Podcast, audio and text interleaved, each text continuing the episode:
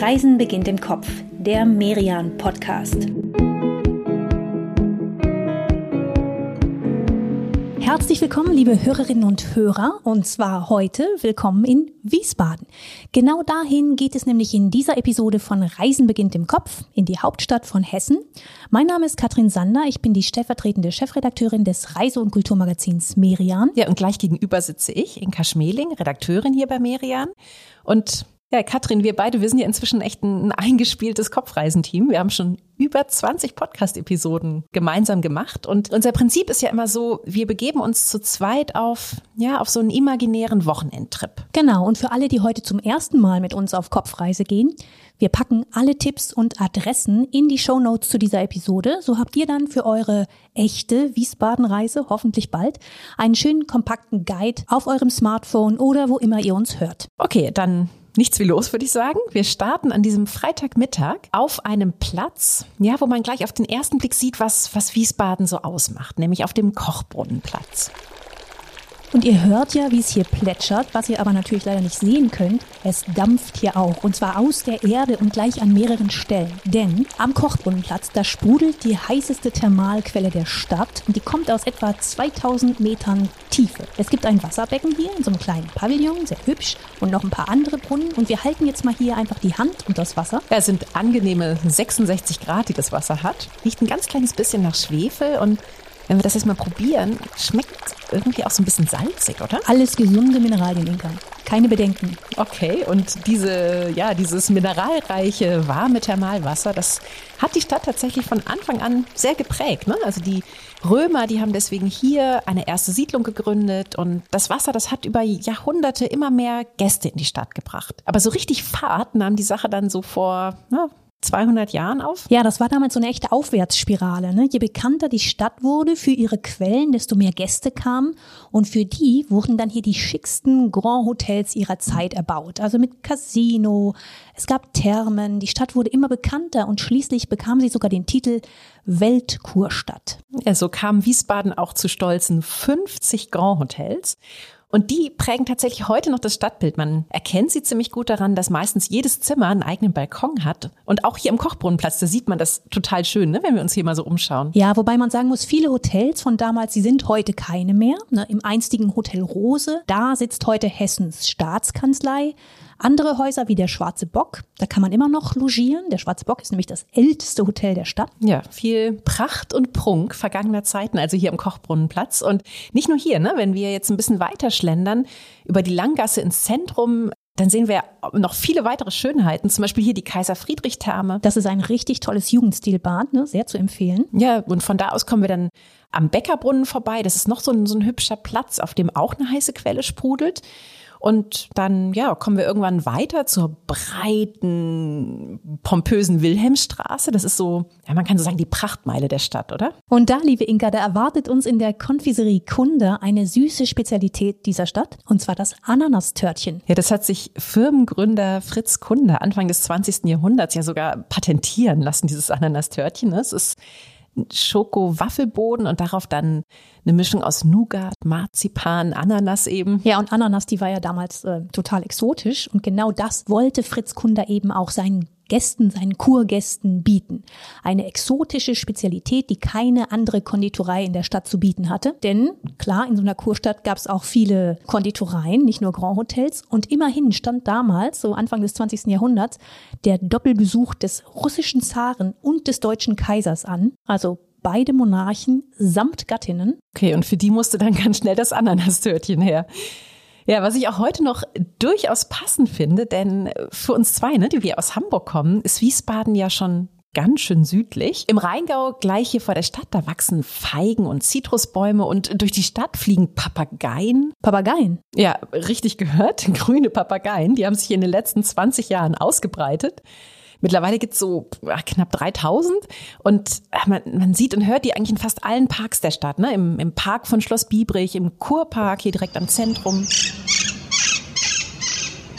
Okay, also erst Ananastörtchen, jetzt Papageien. Inka, ich weiß genau, was uns jetzt noch fehlt, um das Exotik-Feeling zu komplettieren. Und dafür gehen wir jetzt mal ein bisschen weiter ins Dichterviertel. Das liegt so ein bisschen südlich vom Zentrum. Und dort finden wir Hawaii-Hemden auf hessische Art. Und zwar in einem Laden mit einem ganz hübschen Namen, nämlich Schönwetterfront. Guck mal, vor der Tür steht hier sogar passenderweise eine Palme. Ja, aber Palmen oder Paradiesvögel, das ist auf diesen Hawaii-Hemden tatsächlich nicht zu sehen. Christian Jakob, der hier diesen Laden betreibt, der ja, der entwirft eher so Motive mit Vergissmeinnicht oder, oder Löwenzahn, Rieslingtrauben, Hopfen. Christian, erzähl mal, wie bist denn du dazu gekommen, Hawaii-Hemden mit so, ja, mit so eher typisch deutschen Motiven zu machen? Also ich habe jahrelang Hawaii-Hemden gesammelt und bin eines Sommers dann auf die Idee gekommen, äh, inspiriert vom Stadtwappen von Wiesbaden, äh, ja, dass halt auch gelbe Lilien auf blauem Grund ein schönes Hawaii-Hemd abgeben könnten. Und äh, dann hat's bei mir äh, richtig angefangen zu rattern, ähm, weil ich dann überlegt hatte, okay, was wäre denn ja wirklich ein typisch deutsches Hawaii-Hemd. Vom Stadtwappen drei gelbe Lilien auf blauem Grund zum Hawaii-Hemd. Das ist ja ein ganz schöner Sprung, Christian. Da muss man ja auch erstmal drauf kommen, oder? Es war jetzt halt nicht die Schwertlilie wie auf dem Wappen, sondern eben dann eine illustrierte Lilie und ähm, es hat dann automatisch ausgesehen wie ein Hawaii-Hemd. Also es, da musste ich gar nicht mehr viel machen. Ja, da sieht man mal, so erfolgreich kann Lokalpatriotismus sein. Katrin, bevor wir beide jetzt ins Abendprogramm starten, sollten wir noch einmal ganz kurz in unser Hotel einchecken. Und das ist natürlich na, wie könnte es in Wiesbaden anders sein? Ein Grand Hotel. Ganz genau. Und dieses hier, das ist erst 2020 sehr schön saniert worden. Es heißt Star Apart Hansa Hotel. Und das mit dem Star im Namen, das nehmen die hier wirklich ernst. Ja, überall Filmplakate und, und Fotos von Hollywood-Stars. Und auf den Zimmern, da stehen sogar kleine Mini-Oscars. Da fühlt man sich doch eigentlich ganz selbst wie auf dem, auf dem roten Teppich, oder? Mhm, stimmt. Und zum Abendessen gehen wir beide jetzt mal durchs Zentrum. Und zwar durch die Goldgasse. Ja, die und, und die zwei Nebenstraßen hier, das sind ja so, ja, man könnte sagen, so die traditionelle Restaurantgegend der Stadt. Ja, wir beide gehen aber weiter, fast zurück bis zum Kochbrunnenplatz, wo wir heute Mittag gestartet sind. Denn kurz davor, da zweigt die obere Webergasse ab und das ist eine ganz schöne individuelle Ausgehmeile. Ja, und es lohnt sich tatsächlich echt hier so ein bisschen entlang zu schlendern, auch mal links und rechts in die Seitensträßchen zu schauen. Aber na, wir beide, wir kehren gleich am Anfang schon ein in die Vinothek Weinot.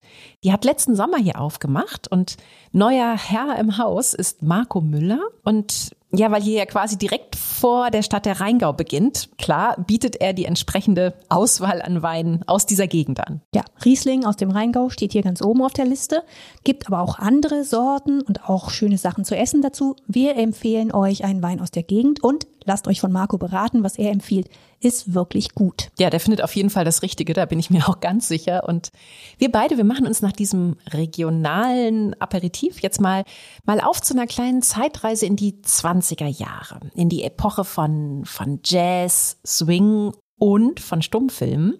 Aus dieser Zeit stammt nämlich die Caligari Filmbühne am Marktplatz. Und Filmbühne beschreibt das wirklich ganz schön hier, ne? Den Filmen, die man hier auf der Leinwand sehen kann, denen wird eine ganz große, schöne Bühne bereitet. Original 20er ist es zwar nicht, in den 50ern wurde hier ordentlich renoviert, saniert, aber dennoch.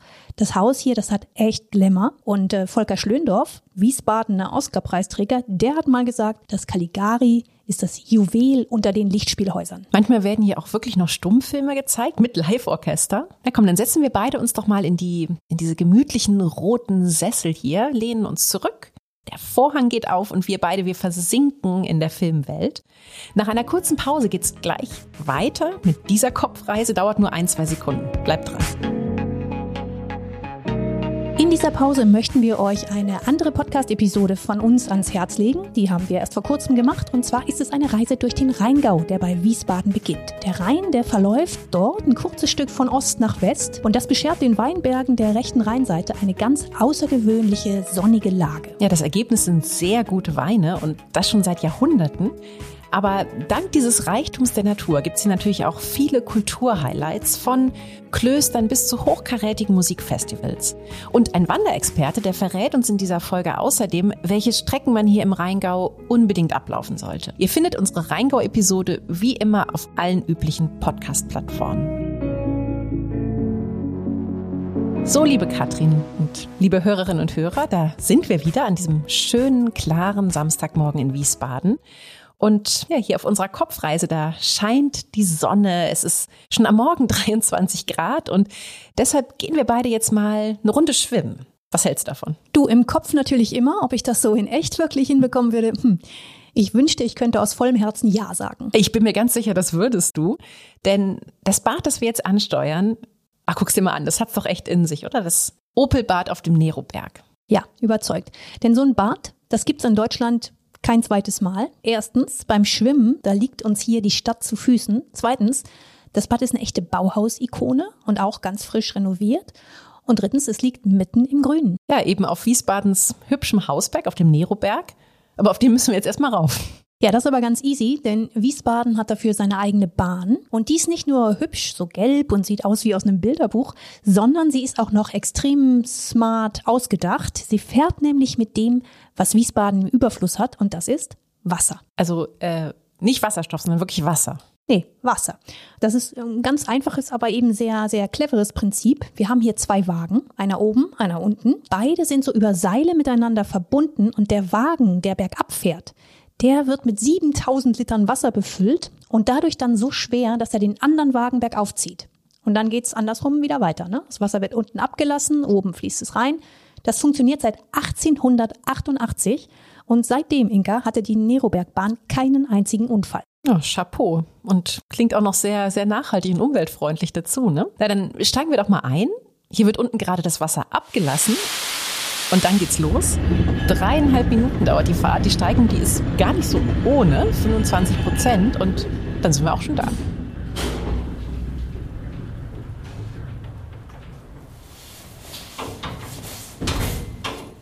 Ja, und hier oben, da kann man echt durchatmen. Ne? Die Stadt, die haben wir jetzt in diesen dreieinhalb Minuten irgendwie ganz weit hinter uns oder unter uns gelassen.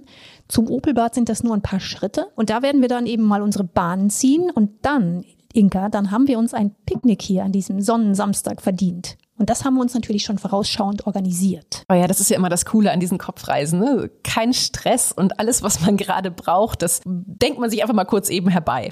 In diesem Fall unsere prallvolle Picknicktasche voller ja, lecker gefüllter Gläser.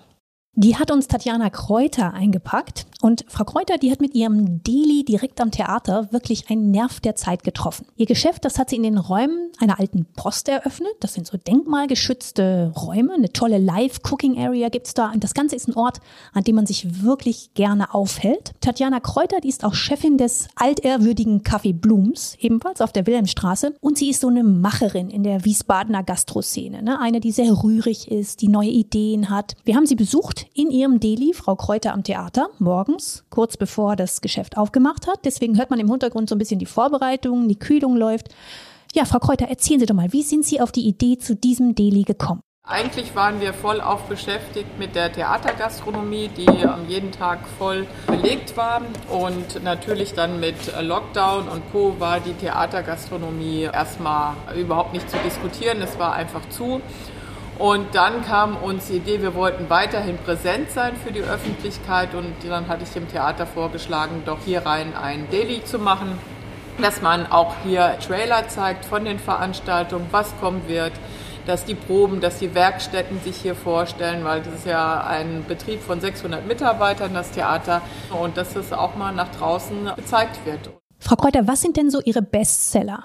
Frikadellen definitiv, also die steht ganz weit oben und dann Avocadosalat, der sehr, sehr, sehr gut läuft. Pulpo-Salat, aber auch wirklich viele vegetarische Frikadellen. Wir haben einen hohen Anteil an veganen und vegetarischen Produkten die auch immer mehr Beliebtheit haben. Danke, Frau Kräuter. Wir kommen auf jeden Fall wieder live und ja, vielleicht sogar auch in echt auf, auf ein Aperitif vor der Theatervorstellung. Aperitif ist ein gutes Stichwort, Inga. Wenn wir uns jetzt mal wieder auf den Neroberg beamen, da können wir im Sommer auch einen wunderschönen Aperitif nehmen und zwar an einem der lässigsten Orte der ganzen Stadt. Oh ja, tatsächlich mit, mit Traumblick auf Wiesbaden schenkt das Chateau Nero hier Wein aus. Man sitzt ganz lässig unter Schirmen und dann gehen so im Laufe des Abends langsam die bunten Lichter an. Man merkt wirklich, was, was für eine entspannte Ader diese Stadt hat, ne? Ja, und auch was für ein Talent dazu, äh, seine Kulissen, seine, seine Gegebenheiten zu nutzen. Ne? Wenn wir beide jetzt mal hier weitergehen, dann guck mal da durch die Bäume. Das ist fast ein bisschen wie im Film, ne? so eine Erscheinung, goldene, leuchtende Zwiebeltürme, wie, wie, weiß ich nicht, St. Petersburg oder eine Theaterkulisse oder so. Ja, und ist aber ganz echt, ne? denn hier auf dem Neroberg, da steht Wiesbadens russisch-orthodoxe Kirche. Mitte des 19. Jahrhunderts wurde sie erbaut, aus sehr traurigem Anlass. Denn äh, die russische Ehefrau des damaligen Herzogs von Nassau, die war bei der Geburt ihres ersten Kindes gestorben, gerade mal 18 Jahre war sie damals alt. Und der Herzog war so traurig, dass er aus ihrer Mitgift diese Grabkirche für sie bauen ließ. Aus der Mitgift, okay. Das klingt allerdings, als wäre die aus einer ganz schön wohlhabenden Familie gekommen. Sie war die Nichte des Zaren, also ja, ein die Mitgift war üppig. Okay, das, das ist was. Also, ja, man könnte fast so ein bisschen sagen, Wiesbadens Taj Mahal hier oben. Sehr schön. Ja, man kann die Kirche leider nicht immer besichtigen. Deswegen gehen wir beide jetzt einfach mal nach nebenan auf den Friedhof hier, der übrigens lange Zeit der einzige russisch-orthodoxe Friedhof in Deutschland war. Deswegen liegen hier auch nicht nur Menschen, die in Wiesbaden gelebt haben. Aber einer ist darunter, der wirklich nach einem langen, bewegten Leben hier in Wiesbaden Wurzeln geschlagen hat. Das ist der russische Maler Alexei von Jawlensky. Die letzten 20 Jahre seines Lebens hat er hier in der Stadt verbracht, hat hier auch wirklich seine Ruhe gefunden. Und damit meine ich nicht nur seine letzte Ruhe. Ja, wobei das äh, fast so ein bisschen ein Widerspruch ist, ne? Jawlensky und Ruhe. Das kann man sich irgendwie kaum vorstellen. Der Mann, der hat ja nun wirklich, ja, ein, ein irre bewegtes Leben geführt geboren 1865 in Russland, dann mit Anfang 30 ist er nach München gezogen. Aber nicht alleine, mit ihm kam die Malerin Marianne von Wirewkin und deren elfjähriges Hausmädchen Elene. Ja, und die drei, die haben dann irgendwann eine Ménage à trois geführt. Mit, mit 16 brachte Helene den gemeinsamen Sohn Andreas zur Welt. Also definitiv Unruhe im Privaten. Und dazu ist ja dann noch diese ganze politische, gesellschaftliche Unruhe dieser Zeit gekommen, ne? als der Erste Weltkrieg ausbrach, da mussten Jawlensky und seine beiden Frauen und der Sohn Deutschland verlassen, sind in die Schweiz gegangen, waren ja gebürtige Russen. Und 1921, also vor 100 Jahren, da kam Jawlensky dann zurück nach Deutschland. Und zwar nach Wiesbaden. Und genau hierher kam er, weil eine Ausstellung seiner Werke hier so sehr besonders erfolgreich war. Seine Agentin, die hatte ihm sogar geschrieben, hier gibt's Leute, die ihre Kunst verstehen. Ja, und das war ja gar nicht so selbstverständlich in den 20ern. Jawlensky, der war ein expressionistischer Maler. Gerade seine Gesichter, für die er heute ja total berühmt ist, die haben damals ja seine Zeitgenossen schon, schon ganz schön irritiert. Die sind ja auch besonders, ne? Die sind sehr beeindruckend, mit wie wenig Strichen Jawlensky so ganz unterschiedliche Gefühle ausdrücken konnte. Aber ja, du hast recht, diese Reduktion, die war für viele neu, die stieß auch auf Widerstand. Und dass man hier in Wiesbaden offen dafür war oder offener, das hat Jawlensky natürlich sehr für die Stadt eingenommen. Er bleibt also hier und dass er hier tatsächlich doch ein Stück weit zur Ruhe gekommen ist, das zeigen gerade auch seine Gesichter. Denn ab dem Umzug nach Wiesbaden, da haben die geschlossene Augen und nicht mehr offene Augen wie zuvor und dadurch wirken diese Gesichter natürlich in sich gekehrter, ne? also ein Stück weit mehr bei sich. Könnte nicht nur an Wiesbaden gelegen haben, sondern außerdem noch daran, dass Jawlensky hier in Wiesbaden jetzt nach, nach über 20 Jahren sich von Marianne von Werewkin getrennt hat und wiederum Helene geheiratet hat, die Mutter seines Sohnes. Ja, 20 Jahre. Also Puh, hat sich Zeit gelassen. Die verschiedenen Schaffensphasen von Jawlensky jedenfalls, die kann man heute ganz schön sehen im Museum Wiesbaden.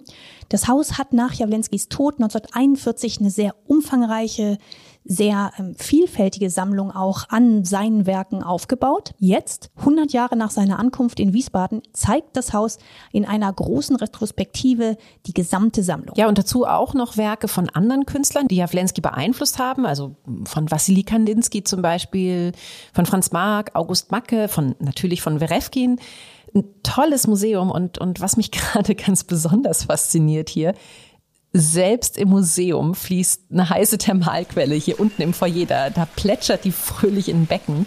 Echt typisch Wiesbaden, oder? Tja, was hast du anderes erwartet, ne? Gleich nebenan Inka, da eröffnet im nächsten Jahr noch ein weiteres Museum, und zwar das Museum Reinhard Ernst. Reinhard Ernst ist ein Unternehmer. 1945 wurde er in der Nähe von Wiesbaden geboren. Später hat er dann einen Getriebehersteller geleitet und sein Geld immer mehr in die Kunst gesteckt. Aber auch in die Vermittlung von Kunst. Ja, und Kunst, das muss man bei Reinhard Ernst nochmal so ein bisschen, bisschen genauer eingrenzen. Er sammelt nämlich ausschließlich abstrakte Kunst und eben die wird dann auch ab 2022 in seinem neuen Museum zu sehen sein. Ja, jetzt im Moment können wir beide uns natürlich noch nichts in echt anschauen. Hier an der Wilhelmstraße, da steht nur der Rohbau. Aber der ist schon echt äh, beeindruckend groß, ne? Es schürt die Vorfreude auf jeden Fall.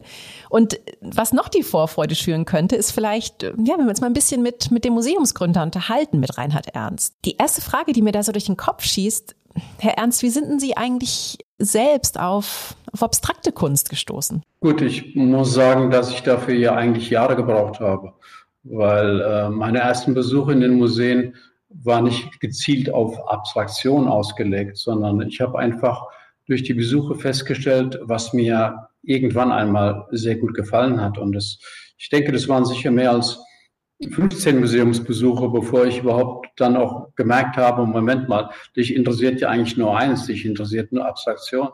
Und ähm, ja, dann, dann hat es begonnen, dass ich mich dafür echt interessiert habe. Das heißt auch mich schlau gemacht habe, was heißt es überhaupt? Und wenn wir von Abstraktion reden, ist eigentlich das bessere Wort ähm, gegenstandslos. Ihr Museum, das möchte seinen Besuchern abstrakte oder wie Sie sagen, gegenstandslose Kunst ja näher bringen und vermitteln.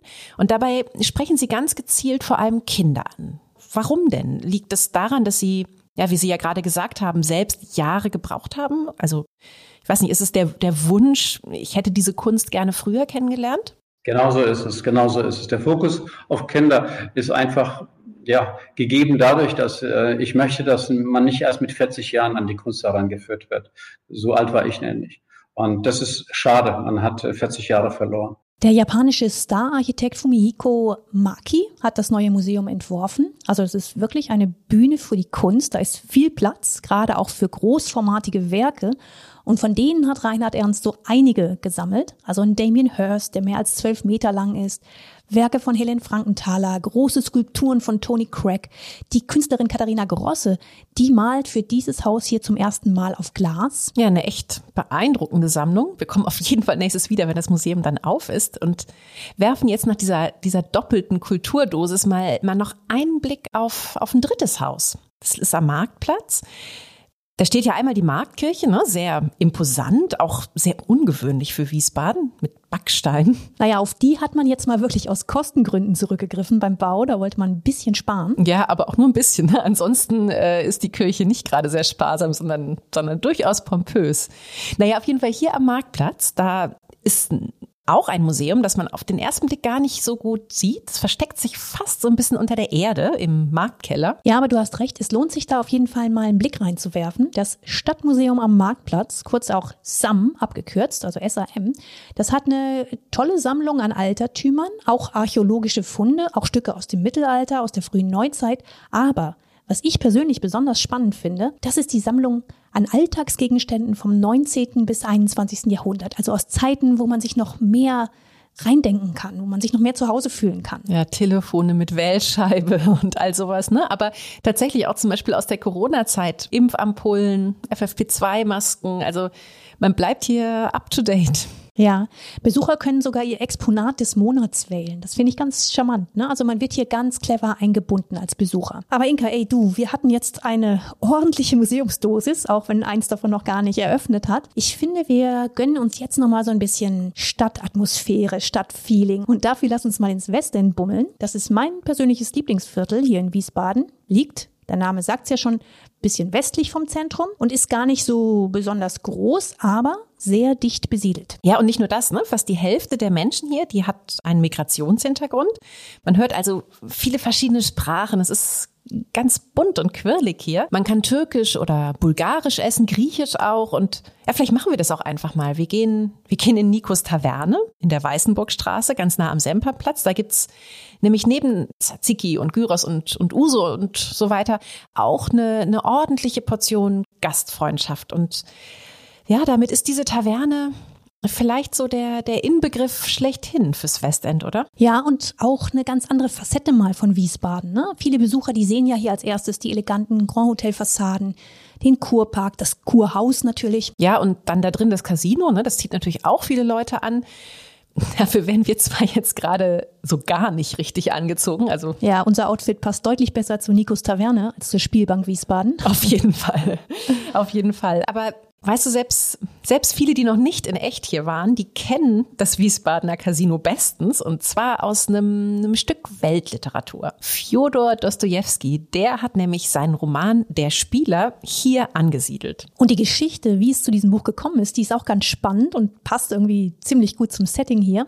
Dostojewski selbst, der hat nämlich hier in Wiesbaden seine gesamte Reisekasse verspielt. Niemand wollte ihm noch Geld leihen. Und nur sein Verleger, der hat schließlich gesagt, okay, aber nur wenn du hier ganz schnell einen neuen Roman schreibst. Und das hat er dann auch gemacht. In knapp vier Wochen hat er seiner späteren Ehefrau Anna den Roman Der Spieler runterdiktiert, kann man sagen. Ne? Und dieser ganze Roman, der spielt in einer Kurstadt und das kommt einem alles sehr, sehr bekannt vor, wenn man hier so durch Wiesbaden schlendert.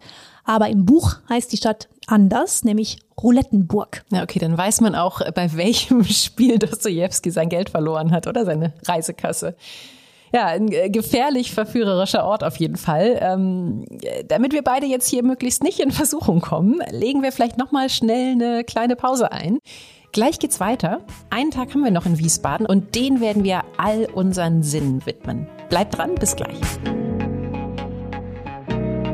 Neben den beiden Podcast-Episoden haben wir bei Merian auch eine Magazinausgabe zu Wiesbaden und dem Rheingau gemacht. In der erzählen wir euch nochmal ausführlicher die Lebensgeschichte des Künstlers Alexei von Jawlensky. Wir haben uns das Westendviertel genauer angeschaut und natürlich stellen wir euch spannende Winzer im Rheingau vor. Dem Thema Wein und Genuss haben wir in diesem Heft sogar einen richtigen Schwerpunkt gewidmet, denn neben guten Tropfen gibt es in dieser Gegend eben auch hervorragende Restaurants.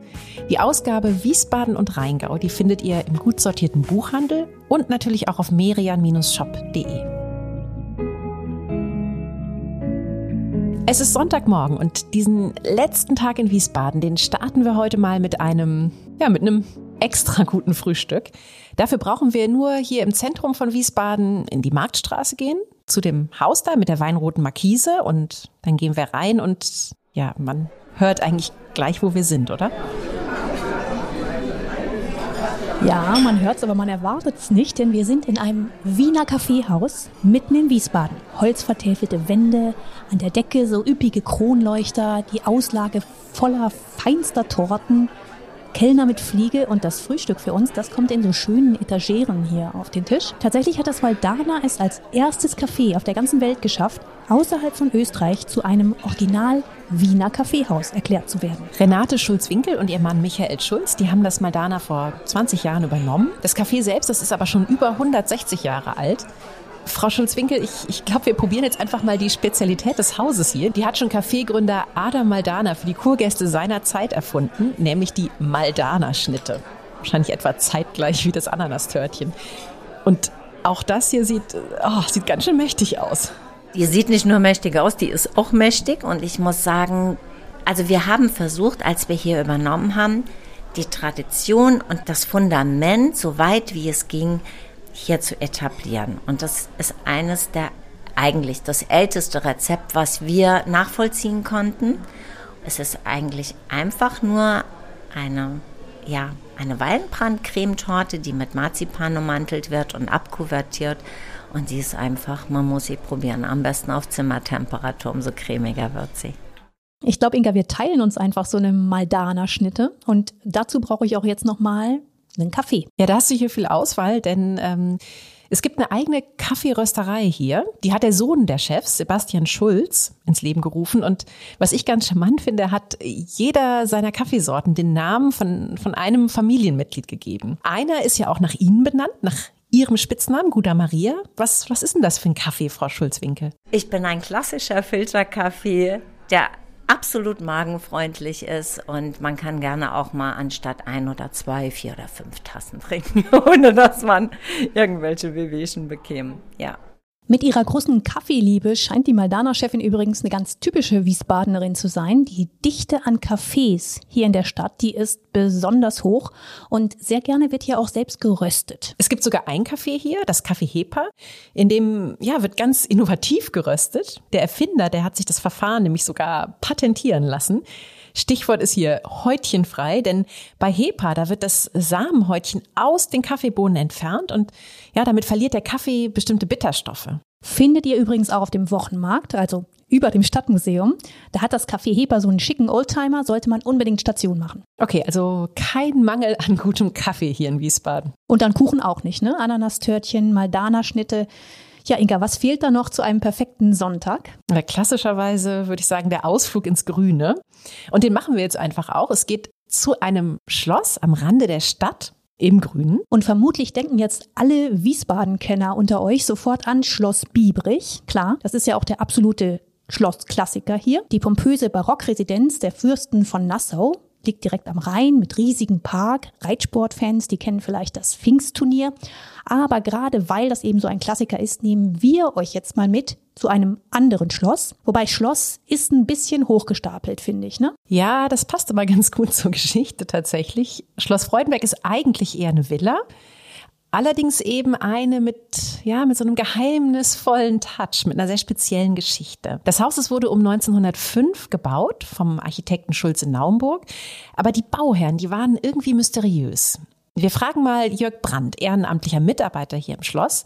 Herr Brandt, wer hat Schulze Naumburg denn damals beauftragt, diese Villa zu bauen? Er wurde gerufen von zwei Personen, einmal einem Künstler, das war James Pitcairn Knowles, und einer doch recht geheimnisvollen Frau, die er auf seiner Reise nach Paris kennengelernt hat und die sich ihm gegenüber immer vorgestellt hat als eine Yvonne. Diese Yvonne, das weiß man heute, die hat damals den Bau der Villa bezahlt und noch was anderes hat man später rausgefunden und zwar, dass sie einen anderen Geburtsnamen hat, nämlich Marie Eugénie Victoire Gurinet und wenn man dann weiter recherchiert, stellt man noch fest, diese Familie war vielleicht gar nicht so wohlhabend. Also wo hat sie das Geld her, mit dem das Haus gebaut wurde? Oha, das klingt tatsächlich mysteriös. Vor allem, wenn man dann noch hört, Madame Guérinet, alias Yvonne, die ist wohl des Öfteren in die Schweiz gefahren, hat dort vom französischen Konsulat Geld bekommen und davon hat sie dann die Baukosten für diese Villa hier bezahlt. Herr Brandt, was für Rückschlüsse kann man denn daraus ziehen? Wer, wer war diese Frau? Das heißt, es muss eine Person gegeben haben, die in Frankreich doch erhebliche Mittel aufgebracht hat, äh, um zu verbergen, dass sie die Tochter ist. Und da sie auch noch Geschirr hatte mit dem napoleonischen N, äh, hat sie mal behauptet, sie sei ein uneheliches Kind von Napoleon Bonaparte III. gewesen. Der Künstler und die mutmaßliche Napoleon-Tochter, die haben dann gerade mal drei Jahre hier gelebt. Dann haben sie sich getrennt, sie hat das Haus verkauft und danach gab es immer neue Besitzer. Heute aber, da können wir es besuchen und eine wirklich besondere Ausstellung hier erleben. Der Titel ist schon nicht ohne. Erfahrungsfeld zur Entwicklung der Sinne und des Denkens. Klingt ganz schön kompliziert, ist aber in Wahrheit eigentlich recht einfach. Es geht nämlich darum, dass man an verschiedenen Stationen ja, so die, die eigenen Sinne mal ein bisschen wachkitzelt. Kann sich zum Beispiel in eine große Klangschale legen und dann, ja, spürt man die Töne wirklich am ganzen Körper. Oder man geht durch einen Dunkelgang, in dem es wirklich stockdunkel ist. Der ist übrigens richtig beliebt. Ne? Mittlerweile gibt's hier auch eine Dunkelbar. Da kann man im Dunkeln frühstücken oder Abendessen. Herr Brandt, was ist denn der Hintergedanke an diesen Sinnesstationen? Wir leben in einer Welt, wo wir immer den Erfahrungen der anderen vertrauen. Wir übernehmen das, was ein anderer uns schildert, wie die Welt ist. Jörg Brandt selbst, der bietet hier zum Beispiel Klangführungen oder auch noch längere Klangreisen an. Und ja, auch dabei geht es eben nicht nur um den schönen Klang, sondern man legt sich auf den Boden und spürt in sich hinein, was, was machen diese Klänge mit mir? Inga, sonst beenden wir unsere Folgen ja gern mal in der Höhe mit einem schönen weiten Blick. Diesmal liegen wir am Boden. Ja, vielleicht nicht so ein schönes Ende, das stimmt. Aber weißt du was, wir gehen einfach nochmal ganz schnell hoch auf die Dachterrasse. Da haben wir dann nämlich einen, einen, wirklich wunderschönen Blick Richtung Rheingau und das ist irgendwie besser, oder, als am Boden zu liegen. Ja, für den Abschluss finde ich schon, auch wenn das wirklich eine tolle Sinneserfahrung ist mit diesen Gongs. Aber wir beide, wir sagen dann jetzt mal mit viel Weitblick auf Wiedersehen für dieses Mal. Wir hoffen, ihr seid in 14 Tagen wieder mit dabei. Dann geht's nach Aschaffenburg. Ist gar nicht so weit entfernt von hier, von Wiesbaden, rund 70 Kilometer am Main entlang. Und dann sind wir eben dort im äußersten Nordwestzipfel von Bayern. Ich freue mich schon sehr auf den Besuch dort. Es wird viel Kunst geben, viel Kultur. Ja, aber auch wieder ein bisschen Ausflug für die Sinne. In dem Fall gefühlt fast schon nach Italien. Genau, wir haben uns da schon eine ganz schöne Route ausgedacht. Und wenn ihr bis dahin noch ein bisschen Wiesbaden erkunden möchtet, dann folgt uns gerne auf Instagram. Reisen beginnt im Kopf heißt unser Account. Da zeigen wir euch Orte, die uns hier in der Stadt begeistert haben. Ja, hoffentlich hören wir uns in 14 Tagen wieder. Lasst es euch gut gehen. Bleibt gesund, passt auf euch auf und alles Gute.